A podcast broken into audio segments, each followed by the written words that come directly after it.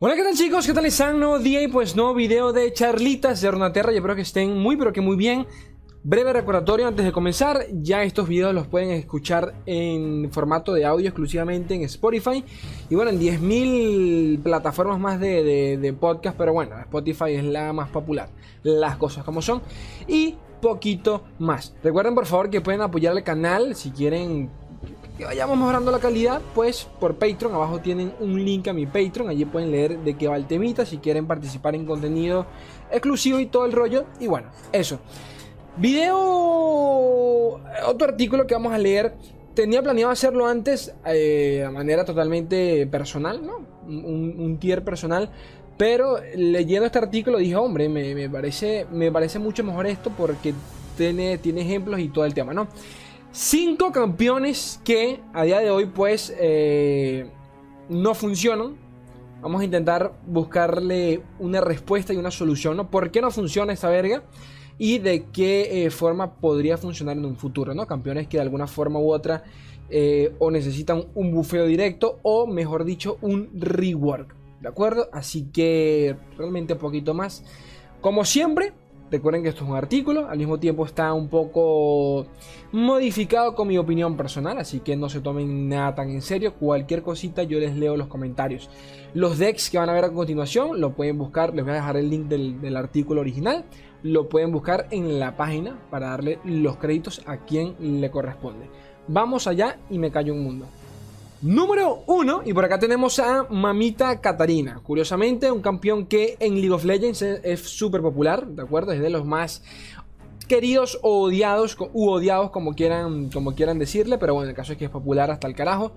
¿Qué sucede con Katarina en Ronaterra? Que se contradice en todos los sentidos, un campeón que no funciona, nunca ha funcionado, es decir, creo que el único mazo relativamente meta, que ni siquiera es meta, pero que se puede decir que es el mazo en el que mejor ha funcionado, ha sido con eh, Yasuo.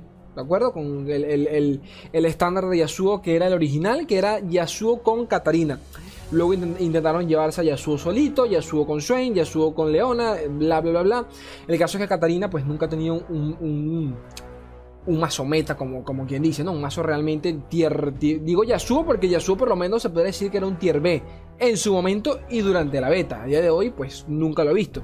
Siempre hay algún pro que se que trae un masito con Katarina, como que intentando que funcione, pero de nuevo, son cositas off meta, son cositas off, meta para intentar pues salir de la rutina, como quien dice. ¿Por qué Katarina no funciona? Primero, leyendo aquí un poquito lo que comenta eh, Mesume, creo que se llamaba Mesume, ¿no? El chico del artículo. Este, que bueno, que ya lo he leído un, par de veces, eh, lo he traído al canal. El caso es que, este, primero los stats de Katarina, ¿de acuerdo? Que por sí no son del todo buenos, es decir, están correctos, son mediocres, ¿no? están, están justicos para, para, el coste que tiene.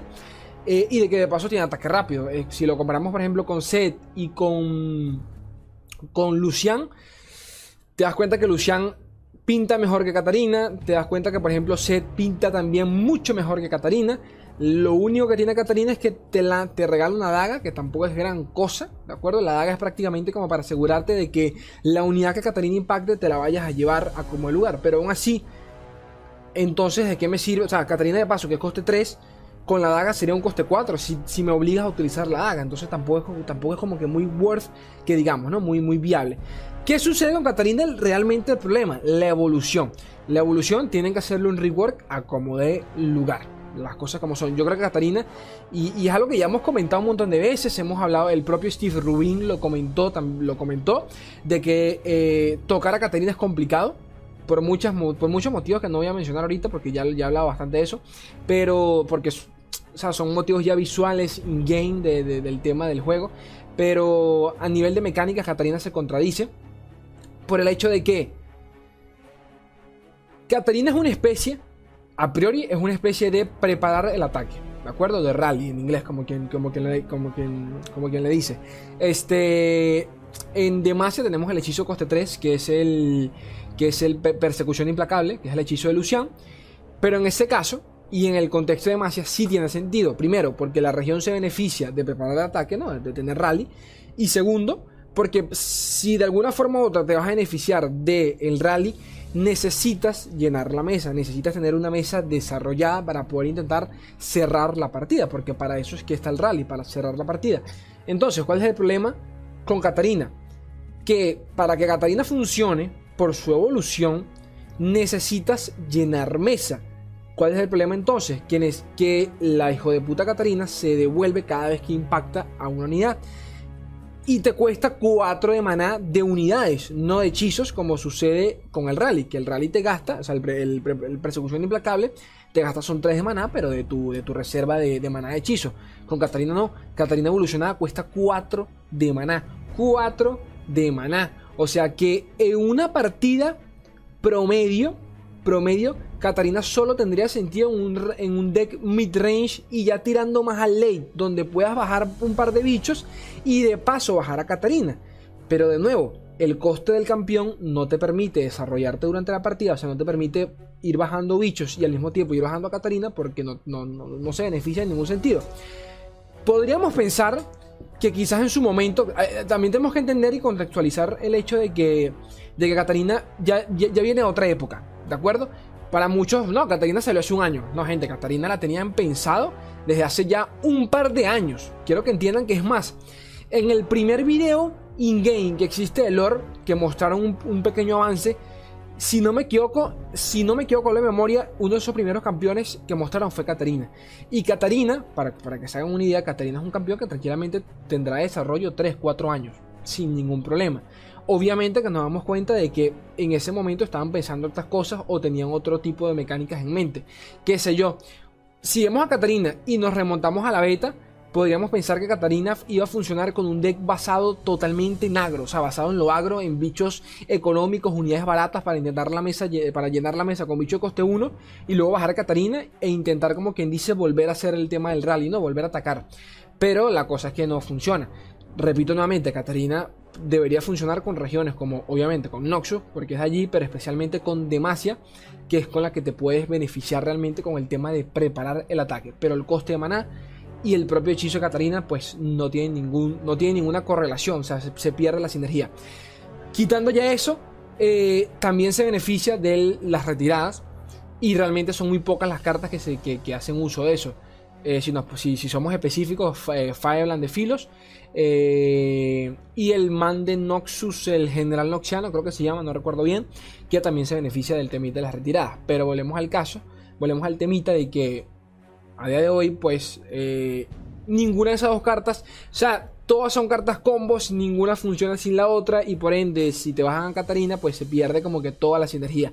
Quizás, por ejemplo, eh, en mi humilde opinión, si el, si el man coste 6, el general Noxiano, le hiciera un rework, quizás veamos, veamos un tipo de bufeo a Yasuo. Por ejemplo, rework en qué sentido?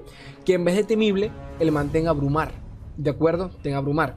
Si tú me lanzas ese man con abrumar, ok, aquí me estás cambiando todo el tema, porque realmente podría armarme, armarme un mazo en base a Yasuo, a los aturdimientos, a las retiradas con Katarina, y eh, pues turno 6, turno 7, me bajo el man intento cerrar la partida y eh, aturdo al enemigo que esté defendiendo y, y el play. Sencillamente para dar un ejemplo de cómo, cómo Catalina podría funcionar. Aquí como, como están viendo en pantalla, a ver, les voy a dejar un masito. Bueno, él, él, les va a dejar un masito, pero ya saben que lo tienen en el artículo original. Es un mazo con Katarina Riven. Creo que fue. Yo también lo traje. No lo traje al canal, pero lo mencioné en, un video que el, donde hablé de 5 mazos que podían funcionar con Riven. Y creo que este fue uno de los primeros que les traje, que es con la Gran Plaza. Pero de nuevo, si vas con la Gran Plaza, hay mejores opciones, tanto en Demacia como en Noxus, que esto. Así que, pero bueno, es un deck que realmente puede funcionar. Continuemos. Número 2, y como no podía ser, pues, no podía ser otro, tenemos a Papito Josué, Papito Yasuo, que no funciona para una verga. Yasuo está en la verga, es uno de los campeones menos utilizados a día de hoy. Pero bueno, el caso es que, este, es la y por qué. Bueno, el por qué ya lo he comentado en 10.000 videos y tampoco me voy, a quedar allí repitiéndolo hasta el, hasta el final. Pero me voy a quedar con algo que dijo Mesume, eh, el creador del artículo, que lo resume bastante bien, en mi opinión. Yasuo, por sí solo, es una carta que no hace una verga. Necesita stuns para funcionar. Entonces, cuando tienes a Yasuo en mesa y no tienes ningún hechizo que le haga sinergia con él, no tienes nada. Tienes un, un seguidor cualquiera 4-4. Y cuando tienes, eh, y cuando, o sea, hablando de un deck de Yasuo, y cuando tienes un montón de hechizos, con aturdimiento, con retiradas, pero no tienes a Yasuo en mesa, tienes hechizos que no hacen absolutamente nada para ese momento de la partida. ¿De acuerdo? Entonces cuando lo vemos en, de esa forma, lo vemos en retrospectiva, entendemos el por qué Yasuo pues, es, un, es un campeón de combo, es un campeón que necesita de una sinergia completa. O sea, Yasuo nunca va a ser un campeón auxiliar, como quien dice. O, sea, o vas con Yasuo o no vas con Yasuo. Las cosas funcionan así, ¿no? Se han intentado buscar soluciones, como el tema de Yasuo con Swain y el temita de Leviatán. Pero bueno, al final del día siempre va a haber otro mazo que haga lo mismo que Yasuo y lo haga de manera más óptima. Eh, al igual que con, con Katarina, voy a mencionarlo porque también lo menciona Mesume, eh, Win Condition, ¿de acuerdo? Habría entonces que buscar otro tipo de soluciones como, como, como, como el que acabo de comentar del General Noxiano. El General Noxiano se supone que es, una carta, es una... ¿Cómo decirlo? Es un seguidor que a primeras pareciera pareciera que el man fuese eh, un finisher, ¿de acuerdo? Fuese, una, fuese un win condition. Si lo vemos bien, eso es lo que parece. Pero a día de hoy, pues, por cómo está el meta, no tiene sentido alguno ese, tipo de carta, ¿de acuerdo? Entonces, mm, yo no pensaría en hacerlo en rework a Yasuo, porque la mecánica me encanta. Es de los pocos campeones que abusan de la mecánica de los aturdimientos. Y hay varios, Swain, Leona, por ejemplo. No hablo de que aturdan, hablo de que, de que se beneficien de esa mecánica. Este, pero el caso es que Yasuo, para mí está bien. Lo que está mal es el contexto donde él está la sinergia que tiene. Entonces, hacer algún tipo de rework a esas cartas quizás pueda hacer que funcione. No lo sabemos. Porque cartas que funcionen con él ya hay de sobra. Targon ha tenido nueva, ya, trajo un par de cartas con aturdimientos. Este, Jonia, eh, Firebrand de Filos, Noxus también. Noxus, es más, los aturdimientos más fuertes vienen de Noxus. Entonces siempre, siempre pensamos que Yasuo eh, tendría que funcionar, funcionar exclusivamente con Noxus. Pero bueno, no sabemos cómo, cómo, cuál va a ser el futuro para él. Si, si, tienen planeado hacerlo funcionar de alguna forma u otra, porque es curioso. Yasuo es uno de los campeones más populares en, de toda la marca de League of Legends. O sea, no estamos hablando ni siquiera de League of Legends, sino de toda la marca en general. Es uno de los campeones que se utiliza para, todo tipo de, eventos, de, marketing. Y que, y que no esté en el meta hasta parece medio extraño, en mi opinión. Obviamente que una cosa no quita la otra, pero siendo ellos el equipo de lore y todo el tema no me parecería nada descabellado que, qué sé yo, que de repente le pase por allí el director de Lori y le dijese, chiquitos, por favor, bufenme Yasuo, que necesito que la gente lo utilice, porque si lo utilizan, pues la gente le gusta, ¿no? Es como ver el típico Yasuo manco de mierda que termina, eh, que va 0-10 en, el equipo contrario, pero aún así se hace un pentakill matándolos a todos con el ulti. Algo así, ¿no? Pero bueno. Aquí, eh, el, el deck que deja acá, el deck que deja por acá en cuestión, que es el Yasuo Leona, eh, ya ustedes saben de quién es este deck. Este deck es el papito, papito, papito, papito Arax, Arax Gómez. Eh, que tengo, tengo el orgullo de decir que es un, compañero acá de, de, Runaterra. Ya saben, argentino él. Por favor, vayan y síganlo, ¿de acuerdo? Porque él fue el, él fue el que salió con esta locura, con esta idea que el propio Mogwai le hizo un video, una locura, eh, con esta idea de Yasuo Leona, que realmente funcionaba. Me explico, no es que no es que no exista, o sea, no es que sea una mierda, porque no lo es en ningún sentido, pero en su momento funcionó porque representaba un counter a el exceso de, de, Isla de las Sombras que había en ese momento, que fue el final de la temporada pasada, en donde estaba... Eh, ¿Cuál estaba? Field Rush. Field de Rush, Gohar y poquito más realmente. Entonces sacabas esta verga y le hacías counter a más de la mitad de los decks que estaban, eh, que estaban en el top tier, como quien dice, a nivel competitivo. Y, que de paso era un coño, este, este mazo es fuerte, lo digo en serio, este mazo es fuerte, fuerte, fuerte. Pero que de nuevo, mm, para llevártelo al leather, que va, hay mejores opciones.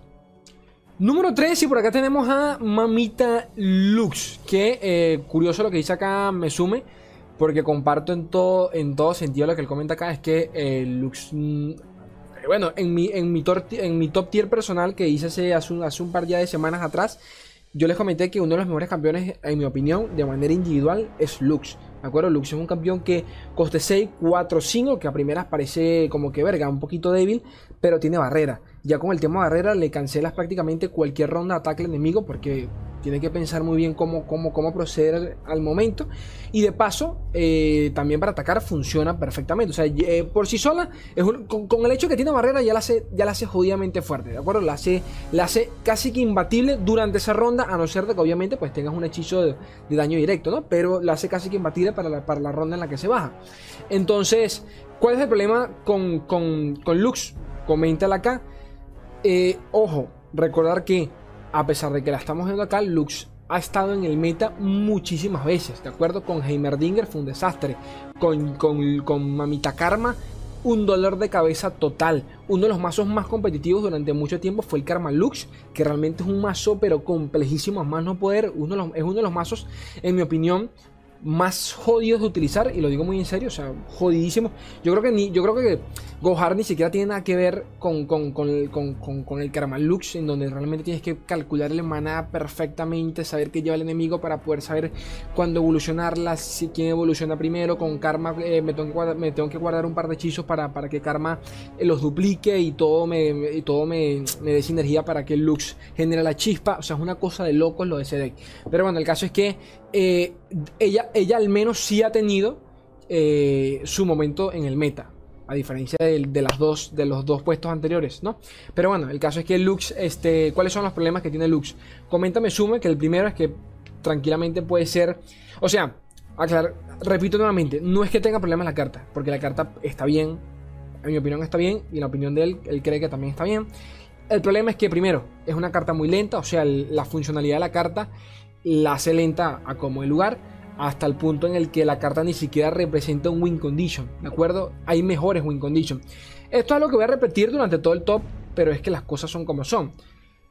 Todo mazo, para que funcione de alguna forma u otra, necesita un win condition. ¿Qué hace un mazo más viable otro? Pues la cantidad de win condition que tenga y la velocidad con que los tiene.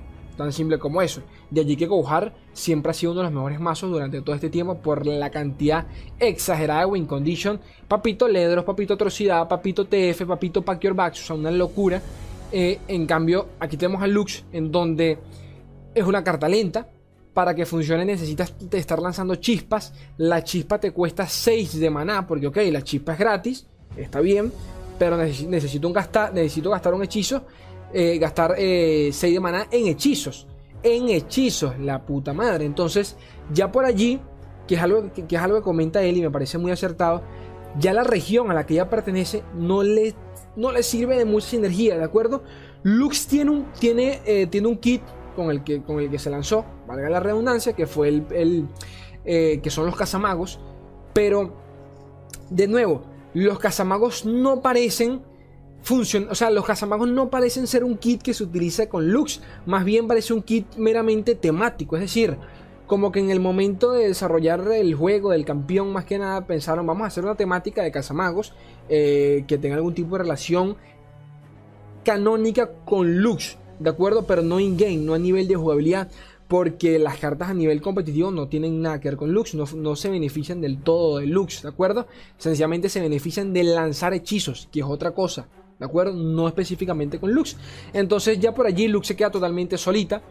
Eh, demasiado no tiene hechizos que, la, que se beneficien, que no tiene, no tiene hechizos con los cuales con los cuales ella se beneficie del todo por parte de Masia y por ende necesita huir a otras regiones como lo pueden ser Jonia, obviamente para defenderla por el tema de negar, refutizar y todo el tema y Mamita Karma que funciona como win condition total o regiones, por ejemplo, como Piltover y Sound, en donde se utilizó durante mucho tiempo con eh, Papito Heimerdinger, ¿de acuerdo?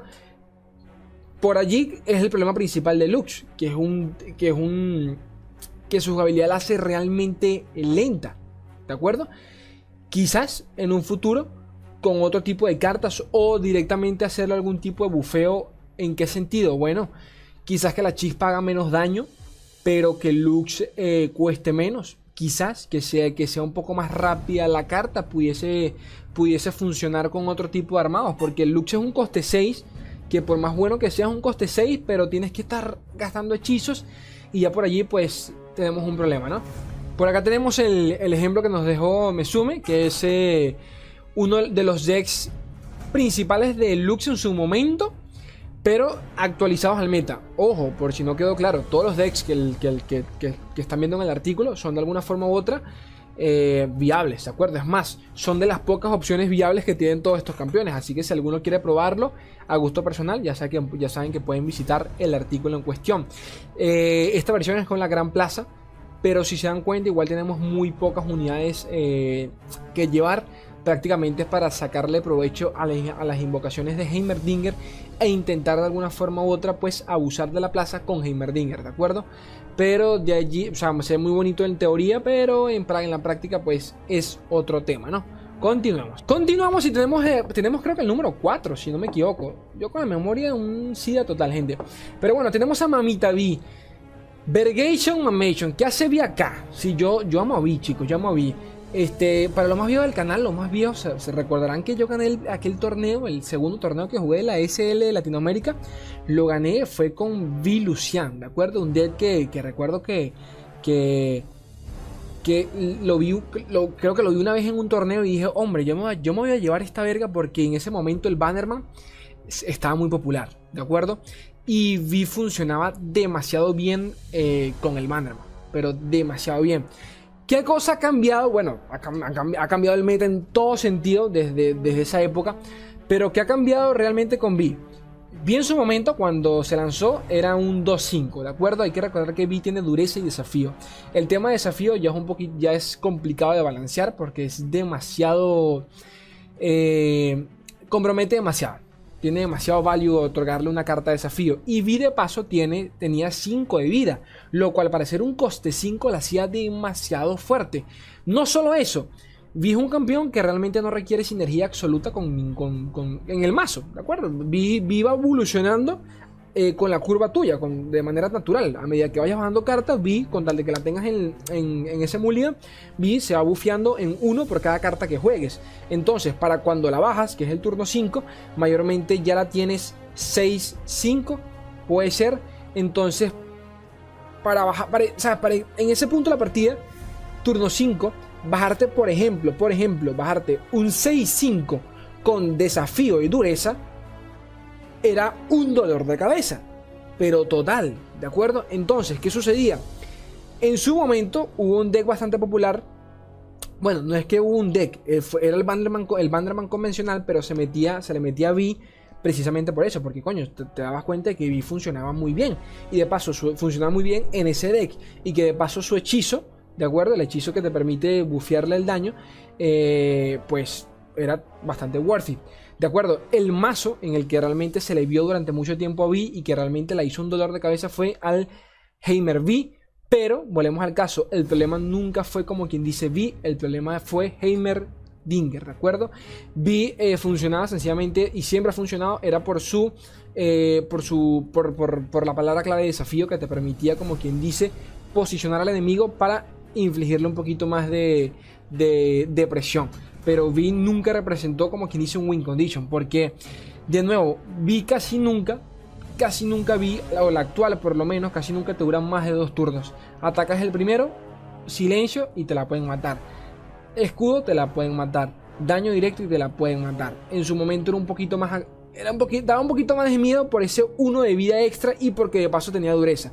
A día de hoy, pues, como digo, Targón, el tema de los silencios y todo este rollo, pues, anulan por completo una carta como hoy. Basta un silencio y, automáticamente tienes un minion, tienes un súbdito, un seguidor allí atacando sin hacer nada. Eh, ese es el problema principal de Vi, sinceramente, además que es una carta bastante simplona. Eh, si, si nos ponemos a compararla él, mismo lo hace, Mesone lo hace, lo, lo compara con, con, Darius, por ejemplo, una carta que a nivel creativo no tiene mucho juego, porque como digo, funciona con cualquier tipo de mazo en donde sencillamente esté bajando carta en curva y viva evolucionando poco a poco, ¿de acuerdo? Su propio win condition, que es la evolución, ni siquiera representa un win condition, porque repito, V necesita, necesita sustain para que de alguna forma u otra pueda aguantar durante el transcurso de rondas y poder abusar un poquito de su pasivo, pero aún así, a día de hoy, eso es, te toma demasiado tiempo llegar a, llegar ese punto de la partida y como ya lo sabemos hay mazos que eh, cierran mucho antes como el propio Lee por ejemplo. Ahora bien con qué decks puede funcionar eh, Mamita, Mamita B cualquier deck con Abrumar puede funcionar tranquilamente. Alguna, alguna variante por allí con Riven podría ser pero principalmente con Abrumar. El deck que les tiene aquí me sume creo que es el, el Beamer. Eh, dicho y hecho Este es el deck convencional actualizado a día de hoy, ¿no? Este, el deck como quien, como quien dice. Eh, original pero actualizado pues al meta actual. Dense cuenta que ya no lleva Jonia, sino que lleva directamente a Targón, ¿de acuerdo? Para defender a más que nada a Heimerdinger, no, tanto a Vi, porque como digo, Vi no representa aquí una amenaza como tal. El win condition siempre es Heimerdinger y las máquinas y el desgaste que te hace, ¿no? Pero, pero bueno, poquito más. Me gustaría verla algún día, porque como digo, vi, vi es una carta que me, me, encantó muchísimo en su momento, pero bueno, las cosas han cambiado. Así que es lo que hay. Ya perdí la cuenta y no sé si estamos en el cuarto o en el quinto, pero bueno, el caso es que continuamos y sigue Chivanita. ¿De acuerdo? Para resumir, a mamita Chivana, porque Chivana ya recibió un bufeo eh, en uno de los últimos parches. Un bufeo en el daño, si no me equivoco, el Chivana era un 3-4. Que recuerden que atacando pasa a ser, eh, bueno, viendo los stats actual, pasa a ser un 5-5 en ataque, ¿de acuerdo? Es una carta sólida, una carta bastante buena. ¿de acuerdo? Las cosas como son. Lo comenté en su momento, lo comenta Kamesume, así que básicamente lo que voy a hacer es repetir lo que ya he dicho. El problema de, de, es que está atada de alguna forma u otra, de alguna forma u otra a los dragones, ¿de acuerdo? Y a día de hoy, pues los dragones no tienen eh, ningún deck totalmente viable. Ustedes me dirán, bueno, Slay, pero no me jodas. Con el León Sol se llevan dragones, con esto, con aquel, pero chicos, se lleva un dragón te llevas dos dragones. Casi nunca te armas un deck específicamente enfocado en los dragones, ¿de acuerdo? Cosa que es exactamente de lo único en lo que se beneficia Shivana, ¿de acuerdo? En un deck de dragones. No solo eso, los dragones son excesivamente costosos, ¿de acuerdo? Son, son unidades muy buenas, o sea, en stats son unidades que, que podríamos compararlas, por ejemplo, con, con Demacia, en el sentido de que son unidades pesadas, gordas, robustas, pero muy caras.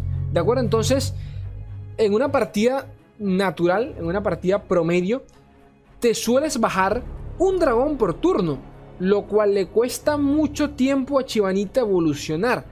Entonces, si nos ponemos a analizar un poquito la cosa, que es algo que comenta acá Mesume, es que Chivana eh, funciona en decks lentos ni siquiera en un mid-range, sino más bien tirando al late game, ¿de acuerdo? Y rezando que no te la maten antes en el proceso, rezando de que ella, esté durante los intercambios que hagas con, con el resto de dragones. Entonces, es el problema de Chivana, ¿de acuerdo? No solo eso, en el dead que se lleva Chivana, porque Chivana es de Demacia y se beneficia de Targón también, eh, las cartas que más las cartas que más utilizamos para defenderla o abusar de Chivana son combate singular, eh, golpe coordinado, por ejemplo, y son cartas caras. Por ejemplo, golpe, golpe o combate coordinado, no es golpe coordinado, son 5 de maná. De acuerdo, 5 de maná que te lo, te lo podrías estar comiendo en bajar otro bicho en una cajada pálida, en cualquier otra cosa, pero en este caso no, tienes, son, las, son de las pocas cartas que realmente te permiten abusar un poquito los dragones y el tema de la furia, que por eso es que nos llevamos siempre combate singular y golpe coordinado con los dragones para abusar de eso. Pero bueno, eh, Chivana, en mi opinión, no me parece una carta mala. o sea, a nivel individual, no me parece una carta, una carta para nada mala, es una carta buena. El problema, de nuevo, es a, la región, no a la región, es a la tribu a la que pertenece, a los benditos dragones. Que repito, a mí me encantan y están bien, están bien individualmente hablando, pero sí creo yo que faltarían algunos, algunos que otros dragones más económicos dragones más baratos, que no sé si algún día lo veremos porque mientras más dragones, más complicado se volvería el temita con los dragones. No sé cómo lo balancearían, pero no creo que lancen dragones baratos para mañana, ¿de acuerdo? No, no, veo a Lore haciendo eso, pero bueno, quién sabe si terminan haciéndolo, ya veremos, ¿no? Sé que por allí tenemos a la, a la, a la monja, ¿no? ¿Cómo se llama la chiquita esta? La, la chica esta, el, el coste 2, eh, que invoca dragones. Coste 2, sí, coste 2. De nuevo es un 1-1, cualquier cosa te lo baja. Los win condition en este deck son, son, muy, son muy escasos, ¿de acuerdo? En Demacia hay win conditions, pero con Chivane y los dragones no lo hay tanto. Entonces, bueno, ya ustedes me entienden qué es lo que hay con Chivanita. El deck que vamos a ver eh, por acá, ¿dónde estás? ¿Dónde estás? Chivana Dragones, el, convencional, pero enfocado con la gran plaza. Y es curioso porque muchos pensamos que en su momento la plaza.